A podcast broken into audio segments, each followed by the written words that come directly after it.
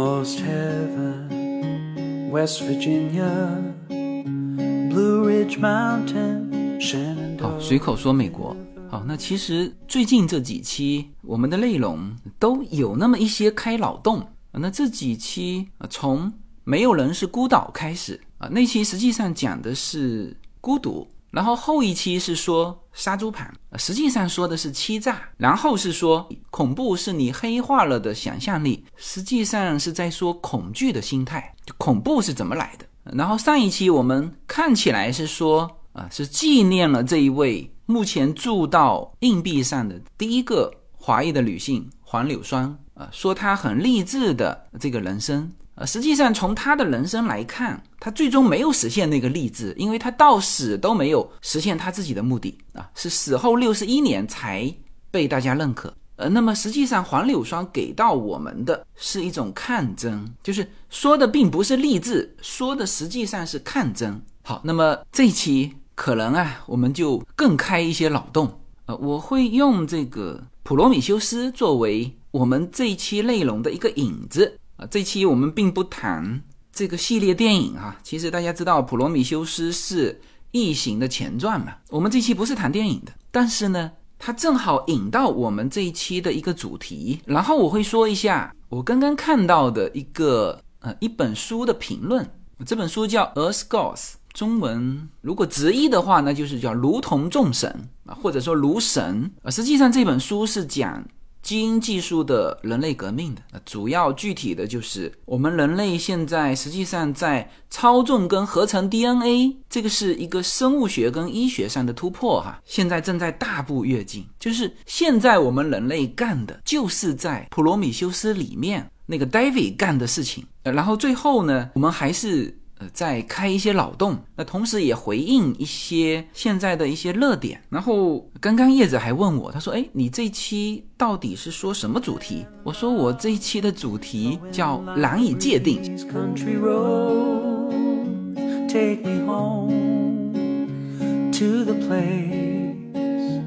I belong West Virginia, mountain mama. Take me home,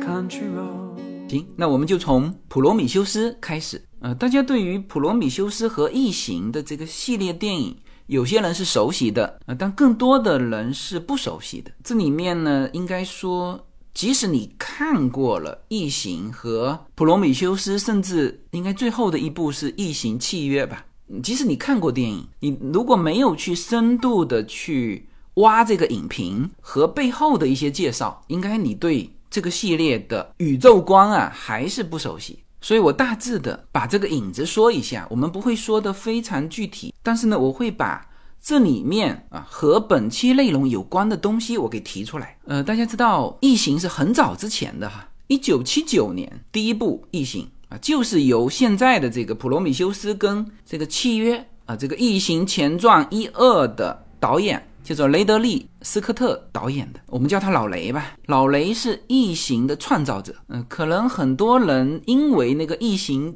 长相非常可怕，或者也很恶心，所以可能有一些女性观众基本上遇到这种题材的就就跳过了。然后异形一二三四啊，一共拍了四部，就这个系列从一九七九年一直拍到一九九七年。那么这实际上是一个系列的。第一部《异形》是由老雷执导，后面三部导演都不是他，但是都是非常大牌的导演。也就是说，这个 IP 开得太好了啊！当时就好莱坞就用就最好的导演去拍后面的续集。你看，《异形二》的导演是卡梅隆，《异形三》的导演是大卫芬奇。那卡梅隆大家很熟悉哈，《阿凡达》。泰坦尼克，呃大卫芬奇拍《七宗罪》，然后《异形四》是法国的一个导演。那实际上这个系列呢，你可以把它理解成恐怖片，然后再划分它是属于叫外星物种的这个深空恐怖片。因为恐怖嘛，我们都是要去找这个我们不熟悉的，呃，看上去很神秘的领域，去在这个环境去制造这个恐怖的环境。呃，应该说这个系列做的也非常好哈。从这个系列还分裂出，呃，它可能就是互相购买版权哈，还分裂出了铁血战士，就是异形和铁血战士的就另外一个宇宙观啊。那这个不属于今天讨论的，哎，那其实异形就一二三四也不属于我今天要讨论的，只是普罗米修斯是异形前传，我要提到这个异形。那么刚才说了。就是老雷第一部拍出异形的这个导演，他是开了这个 IP，这个 IP 也许有人觉得它非常恶心，然后呢就没有太去看这个。电影或者去接触这个题材，实际上异形这个 IP 完全不亚于现在的这个漫威英雄，它甚至是开辟了呃一种类型的 IP，就它是鼻祖啊。以前的恐怖片呢，就是这种惊悚的形象，好像也只有异形它形成了一个一个 IP。我们在好莱坞博物馆参观的时候，就专门有一个一个主题，就是关于这个异形的，然后里面是就是。跟人大小一样的，就是电影里面的那个异形的非常精细的一个一个模特啊，当然是用塑胶做的哈啊，但是做的非常精细。就这一点呢，我倒是觉得美国的孩子还不错哈，因为他们可能接触的很多，就其实像那么恐怖的画面和这种模型，我记得我小时候可能大人就不让看了。但是我记得那时候去参观这个异形的模型的时候，就是优娜大一点嘛，他知道这个，他说哦，这个我知道，这个是什么什么，然后还跟令去解释，然后他们贴得非常近，在看那个异形的造型，包括它露出来的那个牙齿啊，所以异形现在在美国电影里面，在惊悚 IP 的这一部分打造上，它是非常成功的啊，才摆得上那个好莱坞的博物馆嘛，是吧？嗯，好，那。这四部其实都是一个题材啊，他本来呢要拍《异形五》的，就又请了这个第一部开创《异形》的这个导演啊，我不知道是不是《异形四》拍的有点票房不够啊，但他又想把这个 IP 给延续下去，因为很难得到了这种高度嘛，所以又把第一版的这个导演又请出来，老雷本来要拍《异形五》啊，但是老雷呢他有自己的想法。啊，所以这个就开创型的人才呢，总是和其他的人才他的思维是不同的啊。他说我不拍异形五，但是呢，我拍异形前传。好，于是啊，他在二零一二年就指导上映了这个普罗米修斯。然后五年之后拍了《异形契约》，那么这个时候大家就会认为说，那可能也是异形系列嘛，嗯，就是走的还是那种就太空惊悚的这个路线啊。实际上这两部啊，就是我们今天要提到的这个影子哈，无论是《普罗米修斯》和《异形契约》，都和惊悚没有任何关系。也就是说，老雷他又开创了一个新的宇宙，嗯，那这个宇宙才是我们今天的影子。那么，《异形》和《普罗米修斯》，我们现在说的就是老雷导的这三部哈，就是《异形》的第一部和《普罗米修斯》，以及《普罗米修斯》的第二部，就是这个《异形契约》啊。除了我们说这个划分电影类型的时候，比如《异形》，那很明显是叫惊悚片啊，它就几乎没有科幻的。虽然后面有人说哦，它这个异形是来自外星，但是那个时候的这种外星生物哈。是没有任何的这种科幻的痕迹在的，就是和之前的惊悚片或者妖魔鬼怪啊这种就是叫无中生有的这个怪兽啊是一样的。那么这种是一种类型的，其实就是归到惊悚片去啊。而《普罗米修斯》和《异形契约》刚才说了是完全风格不一样的片子，如果归类。那么几乎是叫非常经典的科幻片，当然有人说它并不是那么那么足的那种硬科技哈，呃，有一些这种宗教的色彩在里面，但我们可以把它说成科幻片，这个是没有任何问题的。那么为什么老雷重新创造了这个普罗米修斯的这两部？那当然后面还有第三和第四哈。几乎所有的异形迷都非常期待，因为《普罗米修斯》这两部又把异形带到了一个更高的高度啊，所以大家都呃保佑这个老雷叫身体健康，能够把后面的这两部给拍全了。好，那他为什么去拍前传？那么非常明确啊，他是想告诉大家这个太空生物这个异形从哪里来，也就是说。当他拍起《普罗米修斯》的一二三四四部，因为老雷现在接受采访的时候就说过，就是《异形契约》之后啊，应该还会有两部作品才能够和原来的1979年的《异形》给对接上，拍的是前传嘛。也就是说，老雷的这个前传是想把这个太空生物这个异形的来源，它是从哪里来的，或者我再用到这一期我们节目的一个呃强调的一个一个词。就是它是谁创造的？它的起源是什么？那么直到今天为止，它毕竟第三部还没有发布嘛。我们看到的《普罗米修斯》和《异形起源》其实是有两条线哈，一条线当然是讲异形的起源，嗯，那么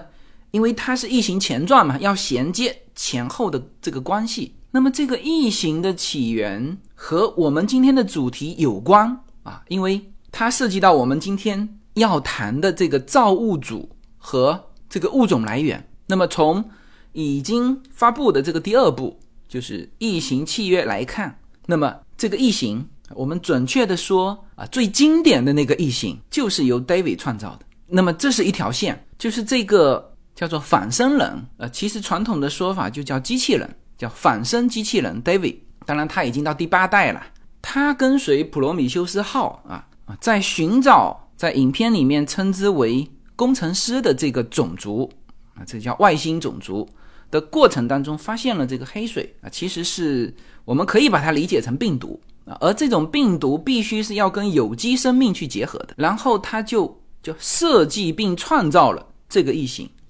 当然这里面还不是直接出来就是异形，就黑水是和另外一种改造过的生物。就异形系列里面就非常恐怖的那个叫抱脸虫，哎，就是直接弹到人的脸上，就它和人体的结合是通过这种非常恐怖的方式，呃，吓死你的这种方式，然后进入人体，然后才是异形从人体从叫破体而出啊，所以它是经过了两层的这个物种融合和升级啊，那么这是一条线，那这条线呢，就是因为它是。做了创造物种这件事情，所以我们要提一下啊。但这条线其实，在就前传的这两部里面，就异形的诞生这条线并不重要。那当然，它的第三部跟第四部啊，可能会详详细细的再把这个异形啊，到底它为什么要创造这种生物？他觉得这种生物比人啊，就是比人类。又高级在哪里？那这个可能大家就就混乱了哈，就长得那么丑的生物，怎么会比人类还高级？那这个是 David 的，就是这个仿生人 David 的宇宙观，而现在也还没有暴露出来啊，所以就这条线索，我们就仅仅提一下。好，那重点重点是人类起源这条线，就是说你看哈，他拍的是这个异形的起源，就这个生命的起源啊，但是呢，就大量内容。其实是放在人类的起源啊，这就有意思了哈。而他这个人类的起源呢，当然有宗教的成分啊，但是它通过非常具体的给你显示出来，怎么这个物种的升级，使得这个片啊看起来是叫科幻片。我们知道玄幻和科幻非常大的一个差别是，就科幻它有这种叫引入科学的逻辑啊，比如说钢铁侠。就在漫威的这几个人里面哈，钢铁侠是最具备这个叫科幻的，而其他几个有超能力的那叫玄幻。哎，因为钢铁侠全身的装备是可以实现的啊，包括你说他的这个动力，那现在研究这个小的核动力其实是越来越小，越来越小。再过若干年，可能真的就变成钢铁侠放在胸口的那个非常小的那个能量块，哎。其实就是一个核动力的发生装置，所以这个是科幻和玄幻的差别。所以我们现在说到普罗米修斯，他把巨大的篇幅放在了三代物种的，不是传承哈，是创造。仿生人就是我们说的机器人，那当然创造它的造物主是人类，人类根据自己的就习惯的形象创造了这个仿生人啊。这个我曾经和。我们的孩子做过一个脑筋急蛋哈，就是我问他们说，那为什么我们说现在的机器人一定要创造成人形？那结论就是因为这个世界是人造的嘛，啊，你这个门也是人的大小进出，所有的通道，是吧？你现在创造的所有的东西，比如说什么叫把手，那就是人的手的大小正好抓住这个把手啊，所以你非常多的工作，你就是做成人形，你是最好工作的。所以人以自己的形象创造了后面的这个仿生人或者说是机器人。那么我们自己追溯啊，所有的这个宗教。我们都很容易找到这样类似的词哈，比如说上帝按照他的样子创造了第一批的生命啊，比如说最早的亚当夏娃是吧？呃，那至于为什么上帝要按照他的形象创造的人类，呃，那宗教没讲。不过我们现在正在创造新的物种嘛，是吧？那我们为什么用自己的形象创造机器人？那就是第一，人能够接受；第二，他更好的工作。嗯，你看哈，除了基督教说上帝以自己的形象创造了人类，呃，各种就算我们上升到《山海经》是吧？女娲造人，那基本上也是按照女娲的形象捏的，不管他怎么造的哈。因此，在《普罗米修斯》里面也非常明确的告诉大家，人类的起源也是造出来的，所以他在人类之上还有一个造物主，就是。那个工程师啊，就影片里面用工程师来来称呼这一类的外星人啊，它实际上是另外一个外星的物种，它长得大概像两米左右的，它比地球的人类高大哈，两米左右的呃非常高科技的物种啊，他们可以实现就星际穿梭，他们的基因工程也很强大啊，在普罗米修斯里面。那个献祭的那个工程师喝下了黑水，他的整个 DNA 就分解到这个地球上，所以就是按照影片这里面的这个表达哈，就是人类是由工程师创造的，嗯，在地球生活，然后呢，人类又创造了机器人。好，那这里面就是那个在白房子那一段哈，第八代的 David 和那个韦兰公司的那个总裁叫彼得韦兰有一段对话啊，这。从这个对话里面呢，其实你可以就反正我看到的是人类的尴尬，因为他是处在中间的，别人造了他，他又造了新一代的物种。那么对话里面，其实后面的影评也都说到了，就是新的物种仿生人、机器人，它是不会受到寿命的限制的，它是永生的。所以 David 直接和创造他的这个伟兰啊，你这里。可以理解成个体对个体的发言，哈，也可以理解成就是新一代的计算机对对人类的一个发言，就是他直接就说我们是永生的，而你们是有生命限制的。那因此非常明显，就是人类创造的这个机器人，这个仿生人这个物种无论从什么方面，它都碾压人类啊。比如说学习，因为它不需要休息，所以它可以不断的学习。而且是高频率的学习，正如在这个普罗米修斯号上啊，因为所有的人类都要把自己休眠起来，但是这个仿生人不需要啊，就他的能量是足够的，OK，所以他是不断的可以，人类休眠的那几年，他不断的在学习，就学了各种的古老的语言，所以当他到了这个目的地之后呢，直接可以和这个人类的造物主工程师直接语言交流。而人类是不可以的，所以你看哈，人类呢造了一个比它强的非常多的物种，而且这个物种其实从一开始就表现出对人类的威胁，因为从这个 David 八号和就韦兰的对话的过程当中，你就感觉其实韦兰有点叫不动他了啊。当然，他的程序里面叫底层逻辑，它是一定要听这个韦兰的话，但是呢，它是有自己思想的。啊，所以韦兰死了之后，那 David 就彻底自由了，就这个物种啊，就彻底自由了。所以这里面也蕴含着人类的一些思考啊。嗯，讲到这里，我还是要强调一下啊，就是说我们现在是把这一篇当成科幻片来说，而不是当成玄幻片和叫宗教片来说。嗯，所以我们也要思考一些东西。那么片里面呢，就是人类因为属于一个尴尬的位置啊，所以这个个体。就非常有，应该算是人类的最优秀的这个伟兰工业公司的这个总裁啊，彼得·韦兰，就他想突破人类的这个寿命的约束啊，那这个就很多优秀的人都有这种想法哈，这叫长生不老，哎，他想突破这个，所以呢，他知道自己无法变成啊。那当然，其实现在一种科学的思路就是就是人类和机器去混嘛，就另外一种科幻的方向就是就不断的改造人体的一些部件。那那这个事情其实现在。呃，人类已然是这么在做了哈。你不管是用就机械的东西替代，还是用其他生物的东西替代，呃，其实现在就这几年科技发展的都很快啊。比如说心脏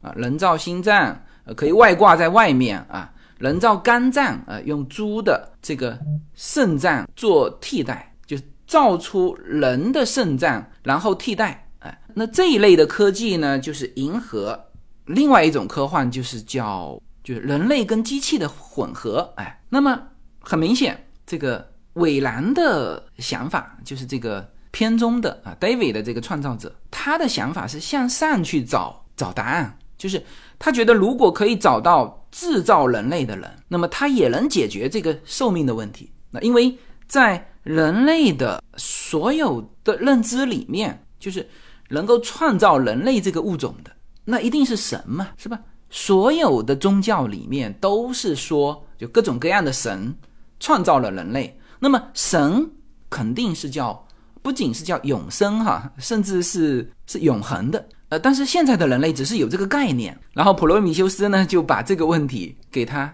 具体化，通过远古的这种指引啊，这个普罗米修斯号就真正到了这个工程师的地方，然后竟然还找到了。就是一个工程师，就这个时候设计是很好的哈。就是他如果找到一群工程师，那这个就他可能不觉得是神的这种感觉啊，给到人类啊。人类一直以来就是感觉就造人类的是一个人，而不是一群人啊。这是就银河，至少银河蔚蓝的这种感觉。所以，所以这个作品就找到的时候，就是仅存的一个工程师，然后把他唤醒之后。啊，更尴尬的事情来了，因为韦兰是这么想的嘛，就是说我创造了一个永恒生命的物种，那么神创造了我们，那好，我现在找到神了，我祈求他干嘛？给予我永恒的生命啊！接下去就是经典的尴尬场面，什么呢？这个工程师啪站起来，两米多高，而且力量非常大，一巴掌就把这个垂垂老矣的，因为他实际上是非常老了嘛，把自己。冬眠在一个冬眠舱里面啊，他就是要等到最后一刻，他就觉得他见到这个造物主，这个造物主就能够给他健康和永恒的生命啊，所以到他面前，结果一巴掌拍过去，直接就应该说这个普罗米修斯里面非常重要的这个人物 David 的创造者韦兰就出场就几分钟就领盒饭了，被他所敬仰的这个神一巴掌给拍死了。然后这个场面为什么说尴尬哈？是因为按照这个剧本，就是这个工程师他也是有寿命，就他的寿命大概是在一百五十岁左右，就按照地球的这种年来计算的话。而且呢，工程师这个种族啊，科技非常发达，但是呢，他也没有突破呃这种寿命的限制啊，所以工程师一巴掌拍死伟兰啊，直接的原因是生气，生什么气呢？就是我都还没有解决。生命的问题是吧？你当然，工程师知道人类是他创造出来的，这个是很清楚哈。你是我创造出来的，你居然向我要永恒的生命是吧？大怒，一巴掌把他拍死了。那么韦兰呢？这里点一句哈，就是当然他从各个角度去探索，这没问题哈。但是他其实应该也要知道什么呢？就是下一代和上一代人类创造了。永恒的物种机器人，那么下一代实际上比人类优秀，那他凭什么就觉得创造我们人类的那个神就一定是我们想象的那种永生啊、永恒啊、啊无所不能啊，是吧？所以他这里也存在着一个一个思维错位的问题。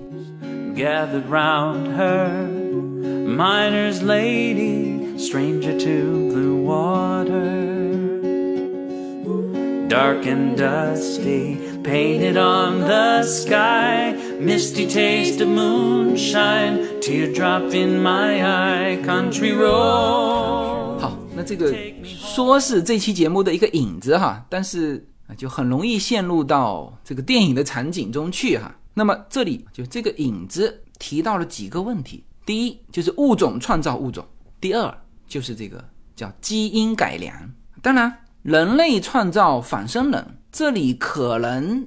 就是大大突破了就生物基因的这个概念，它等于是用另外就是不是有机体来造我们人类的这种有机体，就除了这个之外啊，剩下的全部实际上是跟基因有关。啊，工程师啊，通过基因工程啊，你从他这个第一个工程师在几万年前来到地球，他化成一片黑水进入这个各条河流，你从它的这个染色体的变化啊，你可以感觉这是叫至少是生物工程哎。那么异形啊，黑水创造爆脸虫，爆脸虫进入人体，然后异形爆出来。实际上也是生物工程，嗯，当然这个我们不具体展开啊，因为它只是一个故事啊，并不是真正的叫硬科技啊。那么为什么这个老雷拍《异形》的起源的时候用到了大量的这种生物科学的这种概念啊？那这就是我准备要说的啊，因为现代的我们叫基因技术啊，实际上已经是完全可以通过操纵和合成 DNA。已经可以叫创造新的物种，而且是在就基因层面。我们现在看到，就虽然说叫做科学的法律在严格制止人类在做人类自己的克隆，这个或者说修剪或者修改人类的基因的这些科学实验，但是其实从一九六七年开始，人类就一直啊在各个。有些是大学的实验室，有些是私人的实验室，那就做的更更大胆啊！那中国曾经有一个科学家是就直接修剪就遗传病的那个基因，然后生出好像两个孩子啊，就被全球科学家广泛批评嘛啊！那这里是主要是两点哈，第一，基于某种原因吧，他把这个事情给暴露出来。啊，他可能希望得到这个国家的认可啊，就是因为这个是算是突破嘛啊。实际上，在欧美的小实验室里面，这些实验都不知道做多少次了，但是他们不能把它公开出来，因为这里涉及到一个问题，就是我们说的第二点什么呢？就是你要确保安全。你可以在所有的动物上面去做这种基基因的修复，然后去观测啊，这就像我们说的。我们的疫苗或者是一些药物啊，你这你就得一期、二期、三期啊，临床实验啊，各种啊，那这些主要就是还是对于人类安全的一些影响。而你如果造人的话啊，他修改基因完是直接造了两个人出来，基因修复完它肯定是试管嘛，然后植入母体嘛，是吧？那它这种是叫造了两个人。好，你没有经过那些。安全的、完整的、长时间的动物实验，你直接开始做人的话，万一出什么状况，这两个人你要还是不要呢？那他们算不算人呢？因为小白鼠可以直接注射死掉，那他们又算是个人？那万一这里面出现问题，那你怎么办呢？他们当然是拒绝死亡的嘛。那这个时候又涉及到伦理和法律的问题，是吧？所以主要是这些问题，但实际上从一九六七年开始啊，像这种在试管中合成 DNA 啊，并且用酶把一些片段连接在一起的，这已经开始就是在各个实验体都在做了，是吧？一九七二年啊，研究人员就发现，叫任何物种的基因都可以插入到细菌的 DNA 中，然后这个时候这种技术就叫基因克隆啊。七五年啊。就已经可以用呃，我现在说的是真实的我们的世界哈，可能大家听了一整场是那个电影，但我现在说的是真实的我们现在的科技啊，七五年已经可以用重组基因技术，其实叫做剪裁呀，可以制造有机体了。嗯，所以这些内容我本来是压缩在一期讲的哈，那现在看来要分两期所以我们这一期呢，我们我们索性就以这个电影就是。这个影子啊，引到我们即将要说的第二期的内容，就是关于一本书，叫《卢神》（Earth Gods）。我们回到现实世界，就是我们今天的基因技术的人类革命到底到了一个什么样的境界啊？为什么越来越多的科幻作品给我们呈现出这种，就像韦兰在《异形契约》开头，他在那个 TED 上演讲，他说：“我们就是造物主。”我们就是神。嗯，这一番话，电影拍出来的是二零一二年，实际上呢，十年过去了啊。现在的叫基因技术，就以非常严谨科学的态度证明了十年前这部电影里面的这个这个人物说的这段话是的。现在就科学技术而言，人类已经具备了造物主，他会创造出一个新的物种，已经具备了这个能力。然后人类会怎样？嗯，这是今天。科学界正在探讨的话题，你看啊，正如我下期要给大家说到的，在一九八零年的时候，保罗·伯格他在领取诺贝尔奖的获奖感言中，呃，他是做这种基因工程的哈啊，他既提出就是现在的这种基因工程的深入探讨，他也表达了担忧啊，他说对于探索生命本身的本质啊，他是感到担忧的，但是他同时也提出来。就是这些事情，你也不能够去更多的加以限制啊。他说，某些在我们知识和无知边缘的调查，是否应该因为恐惧而停止？我们去发现或者创造东西。嗯，他的这个就用了“创造”这个词哈。他所说的东西，其实全部是生命体。那操纵 DNA 嘛，所有出来的都是生命。所以他最后说，叫嘲笑进步的希望是最终的愚蠢。然后他说，我们对于这个领域的探讨啊，也是非常有必要的。其实说的是，就如何慢慢的让人类去认知说创造生命体的这个事情。他说，我们需要想象的不仅仅是新的生命形式，而且我们也需要一个新的论坛来干嘛呢？来辩论人类的未来。这是我非常感兴趣，我相信大家也很感兴趣的一个话题。那我们就留在下一期。